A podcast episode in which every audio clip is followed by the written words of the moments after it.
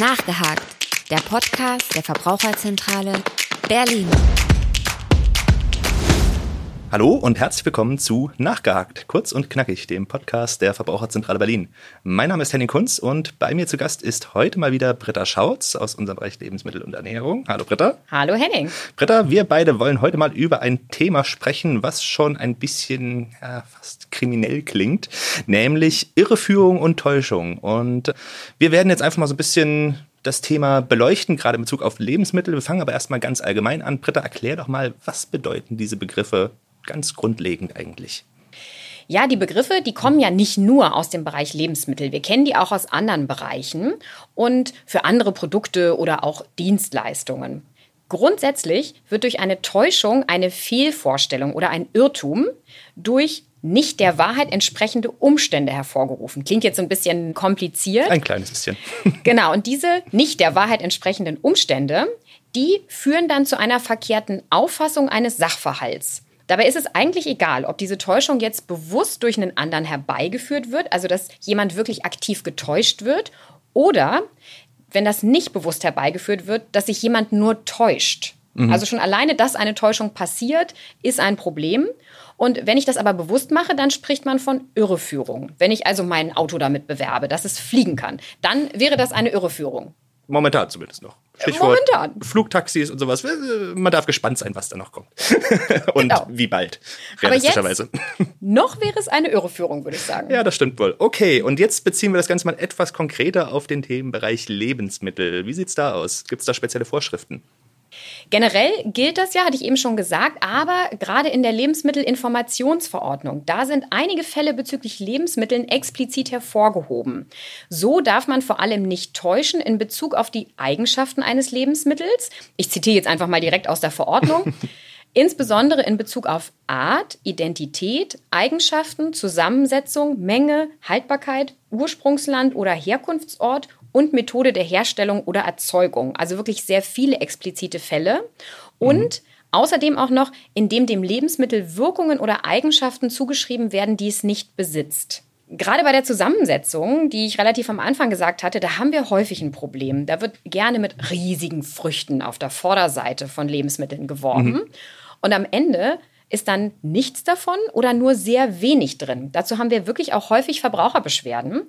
So hat sich eine Verbraucherin beschwert, dass ein Saft wilde Blaubeere, Johannisbeere und Cranberry hieß. Und diese Früchte, die haben insgesamt nur 12 Prozent ausgemacht. Und der Rest, der bestand eigentlich aus billigem Apfel- und Traubensaft. Die klassische Täuschung eigentlich. Ja, leider nicht automatisch. okay. Gerade so ein juristisches Thema, ne? Mhm. Äh, da muss man nochmal genau gucken. es wird geschaut, gibt es da Vorgaben? Wie viel Frucht muss zum Beispiel enthalten sein? Es gibt solche Vorgaben zum Beispiel für Fruchtjoghurt. Bei anderen Lebensmitteln gibt es die manchmal nicht, weil es da keine klaren Regeln gibt. Beim Saft jetzt auch nicht. Und da könnten dann schon wenige Prozent ausreichen. Hauptsache, es ist drin. Mhm. Aber wenn das Ganze dann wirklich beurteilt wird, zum Beispiel von einem Gericht, dann wird immer das gesamte Produkt einbezogen. Also sowohl die Bezeichnung als auch die Abbildung vorne drauf. Und da kann dann in letzter Instanz von einem Gericht entschieden werden, ist eine Täuschung oder ist keine Täuschung.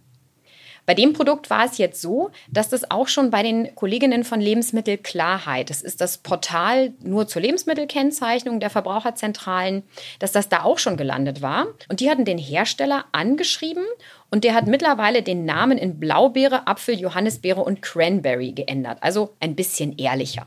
Okay.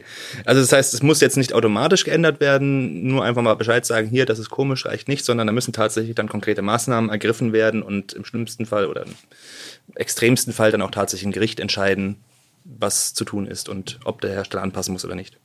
Genau, denn es ist so festgelegt, ich kann Lebensmittel erstmal auf den Markt bringen und ich muss sicherstellen, dass die sicher sind und eigentlich auch, dass ich alle ja, Kennzeichnungspflichten einhalte.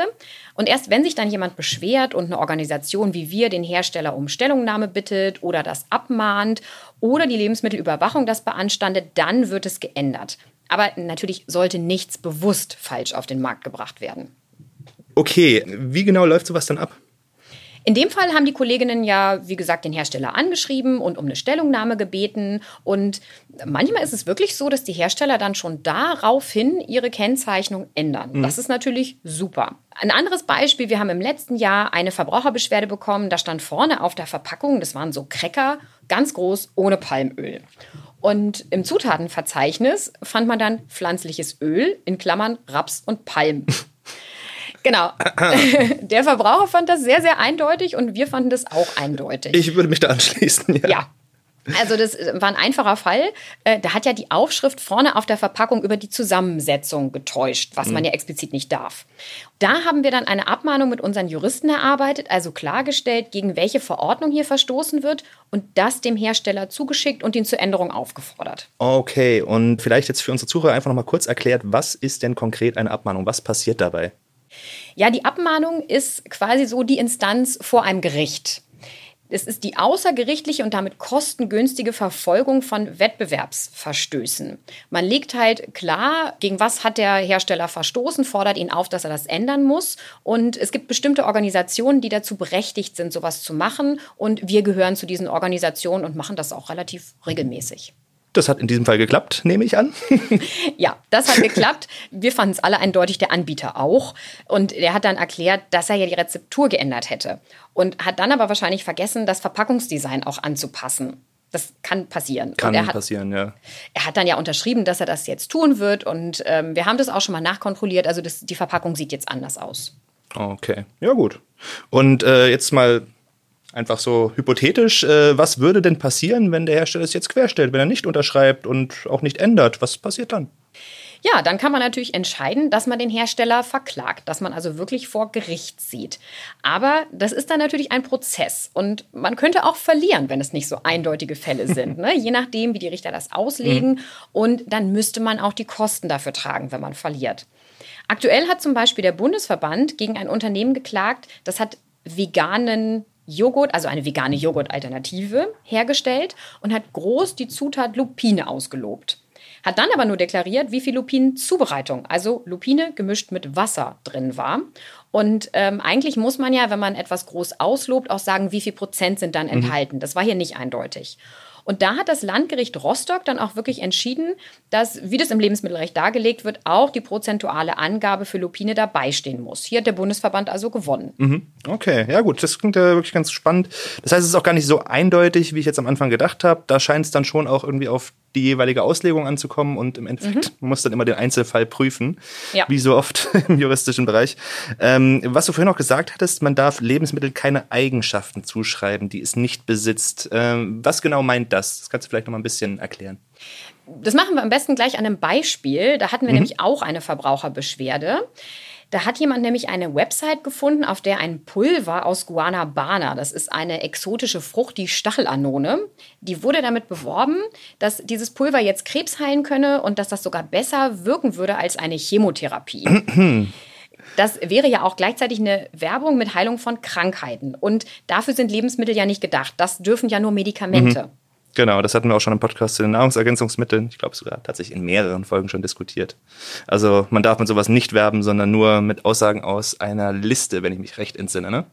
Genau, es gibt zugelassene gesundheitsbezogene Angaben aus einer Liste, die gilt auch EU-weit und die dürfen dann genutzt werden, aber auch nur, wenn bestimmte Mengen an bestimmten Nährstoffen enthalten sind und die klingen nie so, dass es Krebs heilen könnte, sondern nur sowas wie Trick zu einem normalen Immunsystem bei. Wir haben dann abgemahnt und der gesamte Online-Shop wurde dann auch umgestellt. Das war unserer Ansicht nach auch sehr, sehr eindeutig. Aber natürlich krass, wenn Leute das glauben und denken, sie können damit Krankheiten heilen. Ne?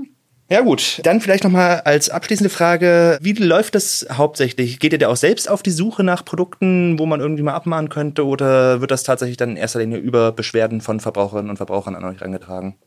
Ja, das ist eigentlich so teils, teils. Also okay. teilweise finden wir die selber im Supermarkt oder auch hm. online. Mhm. Ähm, wir sind ja auch Verbraucher.